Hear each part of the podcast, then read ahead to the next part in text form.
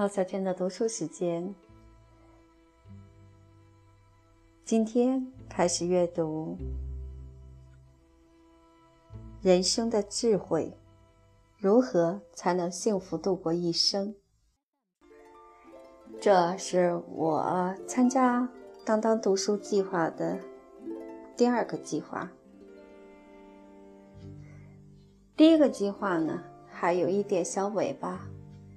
要过两天才能完成，我就迫不及待地开始添加了第二个计划。这第二个计划呢，是四本关于哲学的书。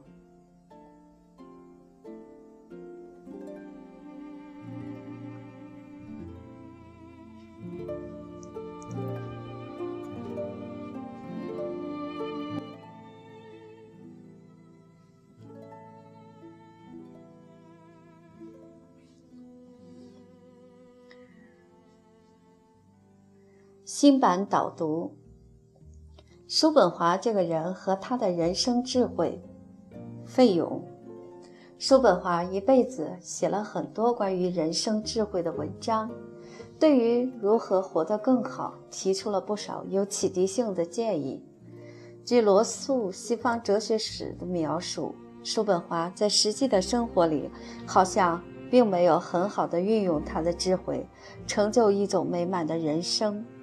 罗素特别提到了关于女裁缝的事件，他是这样说的：“假如我们根据叔本华的生活来判断，可知他的论调也不是真诚的。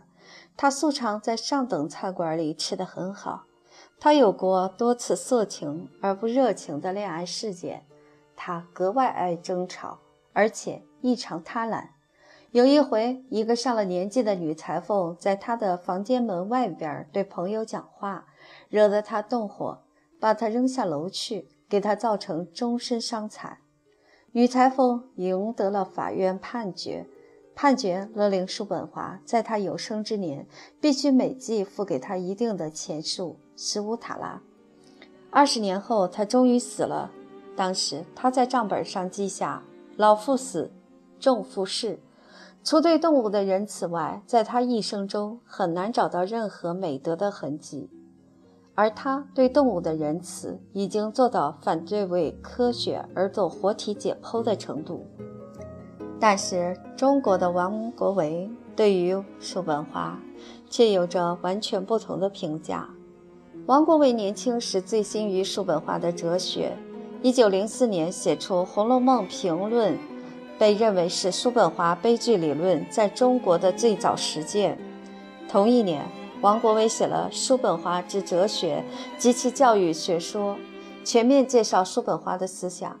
谈到叔本华的生平，王国维有这么一段评价：更有可注意者，叔是一生之生活事业，毕生于富豪之家，虽中更衰落，尚得维持其素居之生活；必送其一生于哲学之考察。虽亦为大学讲师，然为己即罢，又非以著述为生活者也，故其著书之数，于进士哲学家中为最少。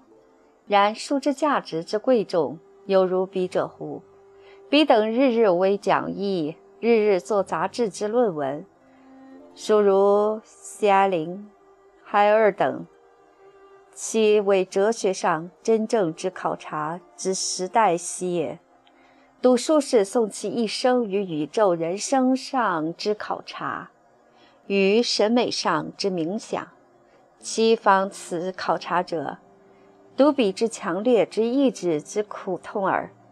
而此意志上之苦痛，又还为哲学上之材料。故彼之学说与行为，虽往往自相矛盾。然其所谓为哲学而生，而非以哲学为生者，则成夫子之自道也。王国维的答疑是：因为叔本华没有生活上的经济负担，不需要去担任大学教师或者赚取稿费为生，只是自由地按照自己的兴趣研究思考，所以叔本华是真正为哲学而生。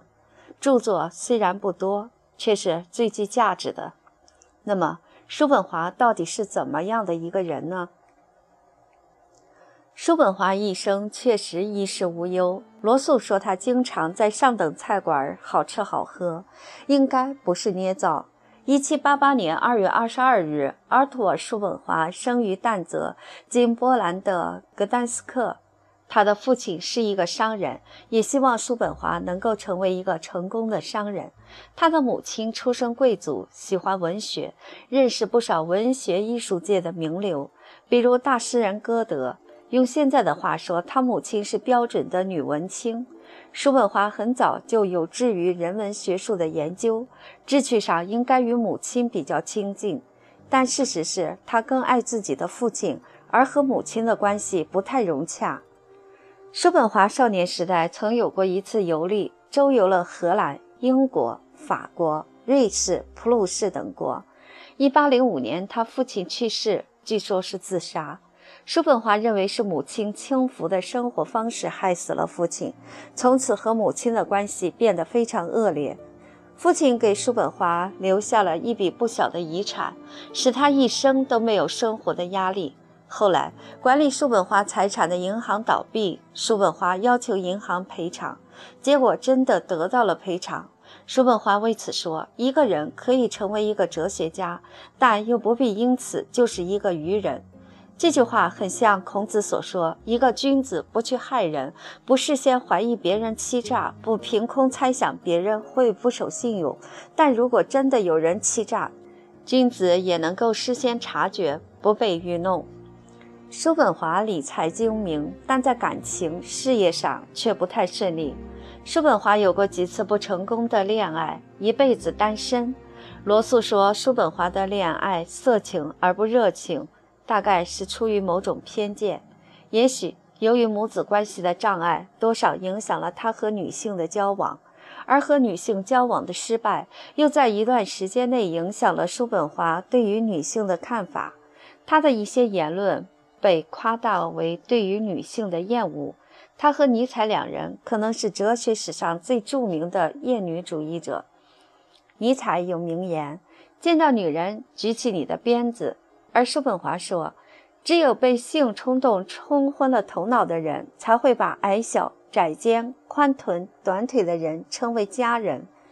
在《论女人》一文里，叔本华开篇就说：“女人本身就是幼稚而不成熟的，她们轻佻琐碎，缺乏远见。”据俄国哲学史家兼传记作家阿古雷加和伊安德烈耶娃合著的《他们发现了我》。叔本华传中文版译者冯申所说，叔本华有过一次热烈的初恋。一八零九年，二十一岁的叔本华邂逅歌剧演员格罗琳娜·雅各曼，堕入情网。不幸的是，雅各曼已经是一位年老公爵的情人，并没有回应叔本华的爱。一次痛苦的单恋，叔本华留下了一生中唯一的一首诗。在卡罗琳娜·雅各曼旁，合唱队走进小巷。我们站在你家门前，我内心的悲伤将会变成喜悦。如果你从窗口看着我，合唱的声音夹着雨雪响彻小巷，裹着蓝色的斗篷。我抬头看向你的窗口，太阳被云所遮蔽。而你的眼睛的光芒在寒冷的早晨流出，给我注入天堂般的温暖。你的窗口被帷幔掩盖，你在丝枕上做梦。从未来恋情的喜悦中，你是否意识到了游戏的命运？合唱队走进小巷，我的目光徒劳地四处探望。窗帘挡住了阳光，我的命运。暗淡无光，我的命运暗淡无光。这句诗倒是可以形容叔本华的一生。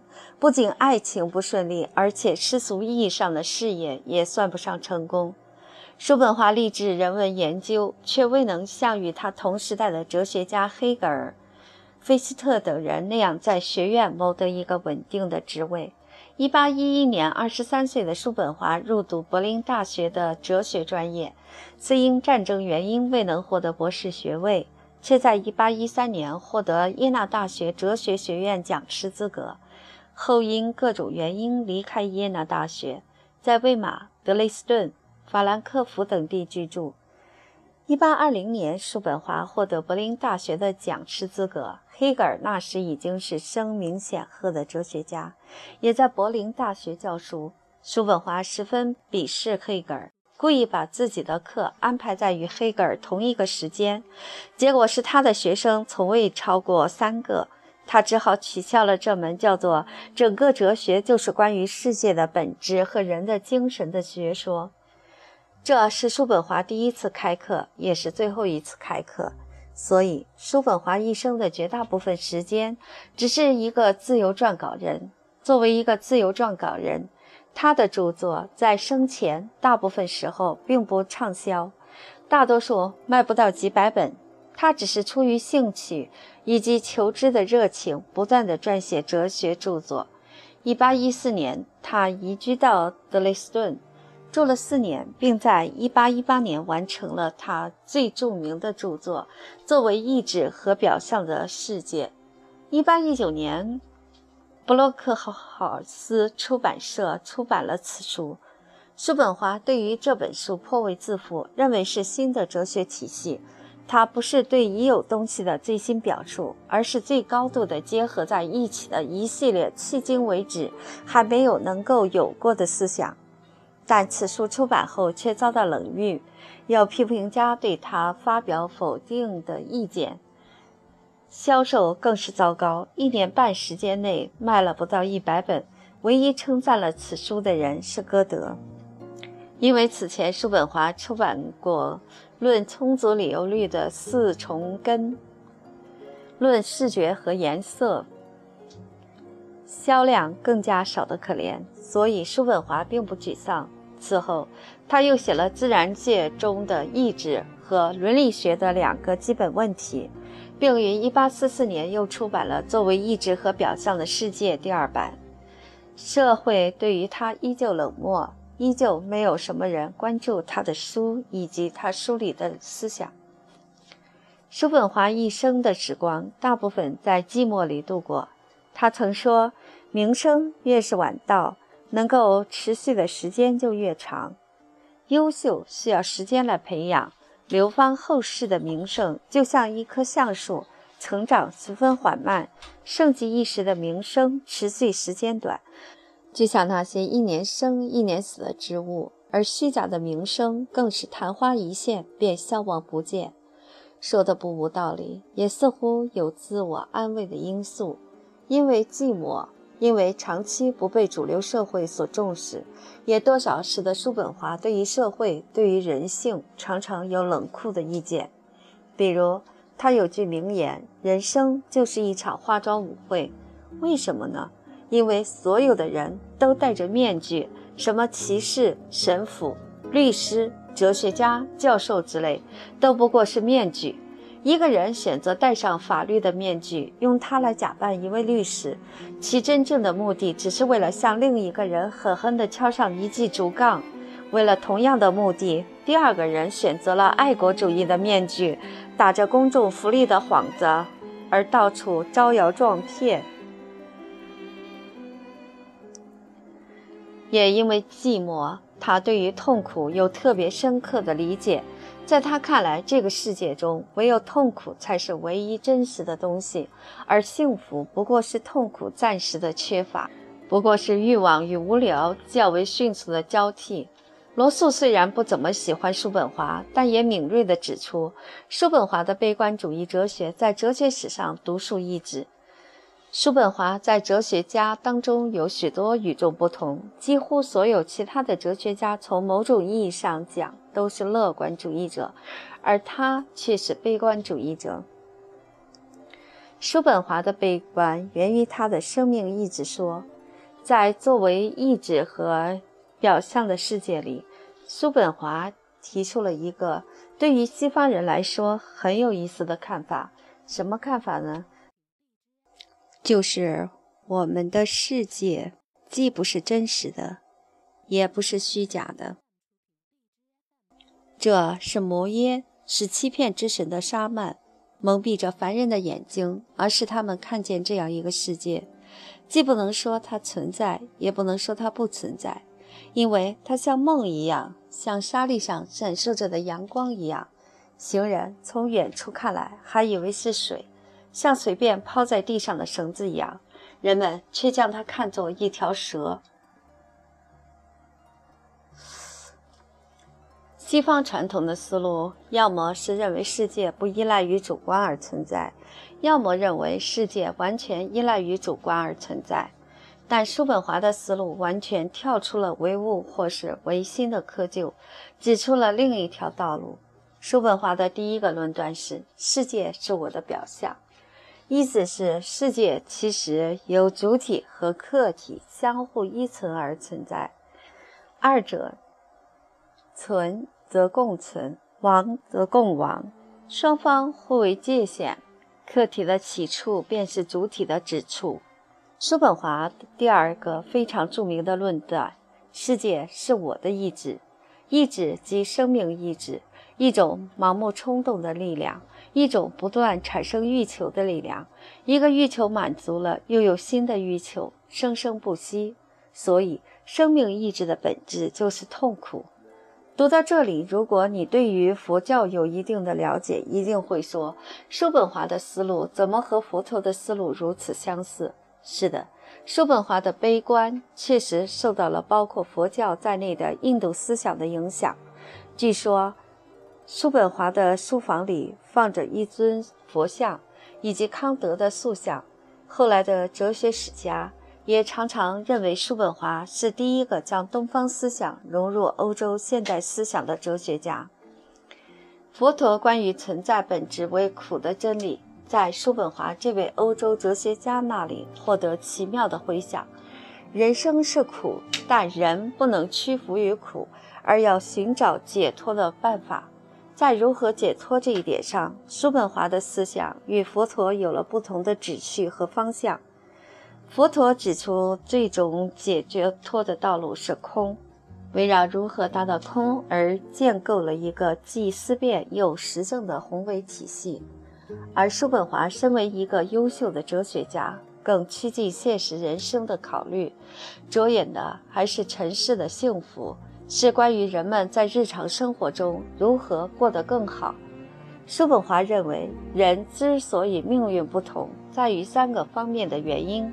第一是人是什么，即广义的人格，比如健康、力量、气质、道德、理智、教养等；第二是人有什么，就是财产和各种所有物；第三是一个人在他人的评价中处于什么地位。叔本华的看法是，人生幸福的首要的、最本质的要素就是我们的人格。其他第二、第三个因素都不重要。所有的事实都说明，对于幸福来说，人生中的主观因素要比客观因素重要的多，健康比其他幸福重要的多。所以有人说，宁做健康的乞丐，不做多病的国王。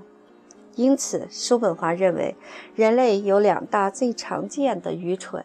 第一是不是在他自身的本质中去寻求幸福，而是在别人看待他是什么中求幸福，就是说太在意别人的看法，为别人而活。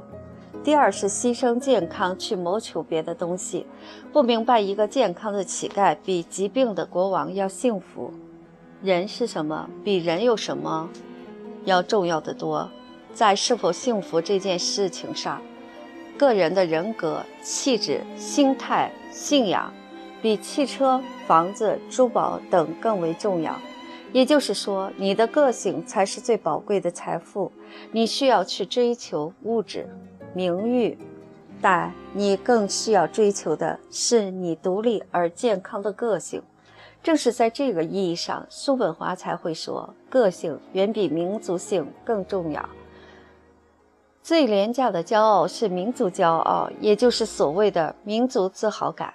如果一个人号称为他的国家或民族自豪，那只能说明他本身并没有什么可值得骄傲的，否则也不会抓着那些千百万人共有的东西引以为荣了。叔本华一生寂寞，却并没有在寂寞里消沉，锲而不舍地做着自己想做的事业。叔本华的性格以及行为有不少缺陷，不过是一个凡人。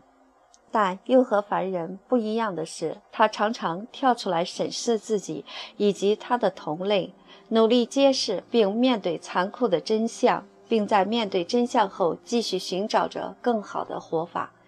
继续活下去。很多人把这看作悲观，在我看来，没有比这更乐观的了。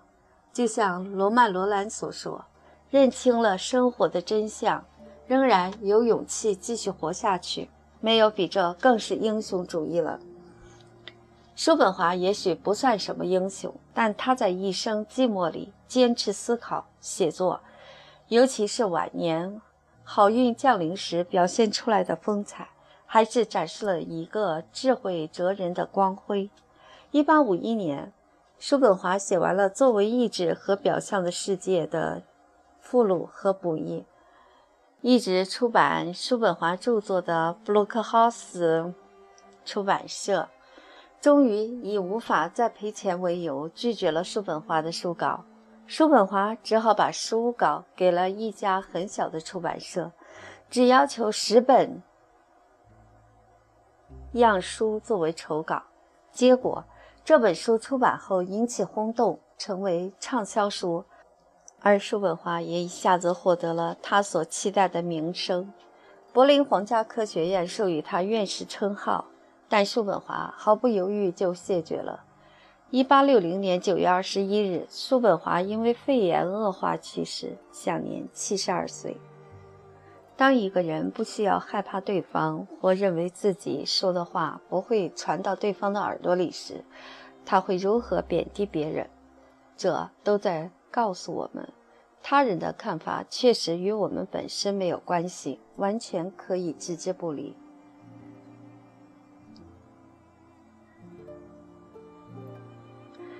一个人首先是病，确实是寄居于他自身的皮囊中，而不是存在于他人的看法中。美貌是一封公开的推荐信，让人更受青睐。人生的智慧书是什么？幸福不是一件容易的事，既不能自发产生。也很难在别人那儿获得上分儿。在本书中，我将从日常生活来谈人生的智慧，也就是如何安排我们的生活，然后享受最大程度的快乐和成功。你也可以说它是幸福论，因为它将教我们如何幸福地度过这一生。如果从完全客观的角度来说，因为这个问题本身就不可避免地带有主观性，我们常会认为活着比死去好。可以这样说，我们眷恋生命，是因为生命本身的美好，而不仅仅是出于对死亡的恐惧，并且我们应该都不希望看到生命的结束。对于人类的生活是否与生命的概念完全契合这一问题，众所周知，在我的哲学体系里给出了否定的回答。然而，关于幸福论的假设这个问题，却必须要从肯定的角度来阐述。在我的主要著作的第二卷第四十九章已经指出。这个假设的前提本身就是错误的，所以在阐述幸福的人生这个主题时，我不得不向我自己的哲学体系导向的更高级的道德观妥协。我即将要说的一切，在某种程度上都是一种折中。基于此，我表述的都是与生活息息相关的观点。这其中便包含了这些观点本身的错误，所以这些见解具有的价值相对有限。因为幸福论这个词语本身就是一种委婉的说法，并且我也不敢说自己是完整的。部分原因是这个主题无法穷尽，部分原因是我不想重复别人已经表达过的观点。我记得有一本卡当写的《画笔为例》，很值得一读。它与我写这本箴言书的目录类似。可作为本书的补充，亚里士多德在他的《修辞学》第一册第五章里也有小部分关于幸福论的论述，内容并不详尽。介于编辑别人的观点，并非我的工作，而且在编辑过程中可能会导致个人的观点的偏离。而个人的观点却往往是这类著作的核心，所以我没有利用前辈们的著作。实际上，不同时代的智者说的都是同样的东西，可惜所有时代的愚者们总是占了压倒性的大多数，总是以他们的方式一意孤行，总是和智者们的教诲唱反调。这种情形只会周而复始坚持下去。恰如伏尔泰所言：“来来去去，世间永远愚蠢又邪恶。”